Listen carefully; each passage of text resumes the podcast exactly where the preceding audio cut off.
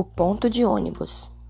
A mãe de Olivia, o Alg, o Jack e a Daisy chegam na varanda no momento em que estou me despedindo da Olivia. Um pouco constrangedor, pois estamos no meio de um beijo bem demorado. Oi, diz a mãe, fingindo que não viu nada. Mas os dois garotos estão rindo. Oi, senhora Puma. Por favor, Justin, me chame de Isabel. Pede ela de novo. É a terceira vez que ela me diz isso, então realmente tem que começar a chamá-la assim. Estou indo para casa, digo, como que para me explicar.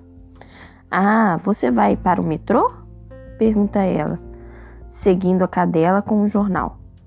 Pode acompanhar o Jack até o ponto de ônibus? Sem problema. Tudo bem por você, Jack? pergunta Isabel, e ele dá de ombros. Justin, você pode ficar com ele até o ônibus chegar? Claro. Todos nos despedimos. A Olivia pisca para mim. Não precisa ficar comigo, diz o Jack enquanto subimos o quarteirão. Pego o ônibus sozinho o tempo todo. A, a mãe do Auguste é muito superprotetora. Ele tem a voz grave e baixa, como o garotinho durão. Parecia um daqueles garotos patifes de filmes antigos em preto e branco. Talvez devesse estar usando uma boina de jornaleiro e calções. Chegamos ao ponto e o quadro de horários diz que o próximo ônibus vai chegar em oito minutos. Vou esperar com você, digo. Você quem sabe? Ele dá de ombros. Tem um dólar? Quero chiclete. Pega um dólar do, do bolso e o observa atravessar a rua ir até uma mercearia na esquina. Ele parece muito pequeno para andar por aí sozinho. Então penso que quando tinha aquela idade já pegava o metrô novo demais. Um dia serei um pai super protetor, eu sei.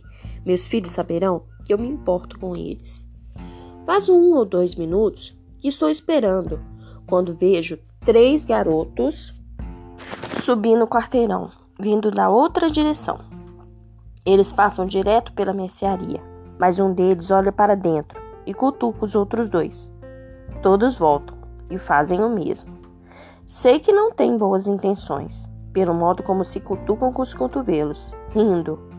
Um deles é da altura do Jack, mas os outros são muito maiores. Parecem adolescentes. Eles se escondem atrás do balcão de frutas na frente da loja, e quando Jack sai, vão atrás deles dele, fazendo barulhos altos, como se estivessem vomitando. O Jack se vira casualmente na esquina para ver quem são, e eles saem correndo, trocando high fives e rindo. Jack atravessa a rua como se nada tivesse acontecendo e para ao meu lado no ponto de ônibus fazendo uma bola com o chiclete. São seus amigos? pergunto por fim. Ah, diz ele, tentando sorrir mas dá para ver que está chateado. Só alguns idiotas da minha escola. Fala. Um garoto chamado Julian e seus dois amigos, gorilas, Henry e Miles. Eles enchem você ou assim sempre? Não, nunca tinham feito isso. Se fizessem isso na escola, seriam expulsos. O Julian mora a duas quadras daqui, então acho que só dei azar de esbarrar com ele. Ah, certo, assinto. Não é nada demais, garante ele. Nós dois olhamos automaticamente para a rua para ver se o ônibus está vindo. Nós meio que estamos em guerra, diz ele após um minuto, como se tentasse explicar tudo isso. Então, pega uma folha de papel amassada do bolso da calça e a entrega para mim. Eu a desdobro e vejo uma lista de nomes dividido em três colunas. Ele pôs todos os garotos do quinto ano contra mim. Diz o Jack. Nem todos, digo, olhando para a lista. Ele deixa bilhetes no meu armário dizendo coisas tipo: Todo mundo odeia você. Você deveria contar para um professor. O Jack olha para mim como se eu fosse um idiota e balança a cabeça. De qualquer jeito, a todos estes neutros, digo, apontando para a lista. Se você conquistá-los para o seu lado, as coisas vão melhorar um pouco. É, bem, isso vai mesmo acontecer, diz ele sarcástico. Por que não? Ele me lança outro olhar como se eu fosse o cara mais idiota com quem já falou. O que foi? pergunto. Ele balança a cabeça como se eu não tivesse jeito.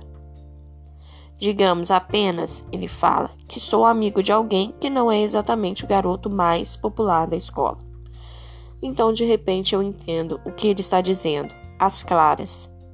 O Auguste. Tudo isso é porque ele é amigo do Auguste. E não quer me falar nada porque sou namorado da irmã dele, é claro, faz sentido.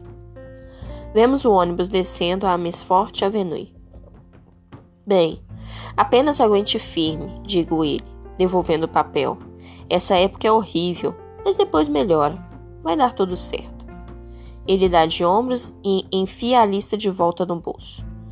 Nós acenamos quando ele entra no ônibus e vejo o veículo se afastar. Quando chego à estação do metrô, a duas quadras dali, vejo os mesmos três garotos em frente a uma padaria. Eles estão ainda rindo, todos animados, como se fossem membros de uma gangue. Garotos riquinhos, vestidos com calça, calças skinny, caras e bancando os durões. Não sei o que dá em mim, mas tiro os óculos, guardo-os no bolso e coloco o estojo de violino debaixo do braço com a parte pontuda para cima. Ando na direção deles de cara amarrada, um olhar malvado. Eles olham para mim, as rezadas morrendo em seus lábios ao me verem. As casquinhas de sorvete em ângulos estranhos. Ouçam aqui, não mexam com Jack. Falo muito devagar, rangendo os dentes. A voz durana, como a do Clint, é a Stewart. Se mexerem com ele de novo, vão se arrepender de verdade.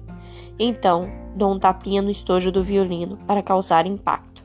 Entenderam? Eles balançaram a cabeça ao mesmo tempo, o sorvete pingando em suas mãos. Bom, assinto me misteriosamente, depois desço as escadas do metrô, dois degraus de cada vez.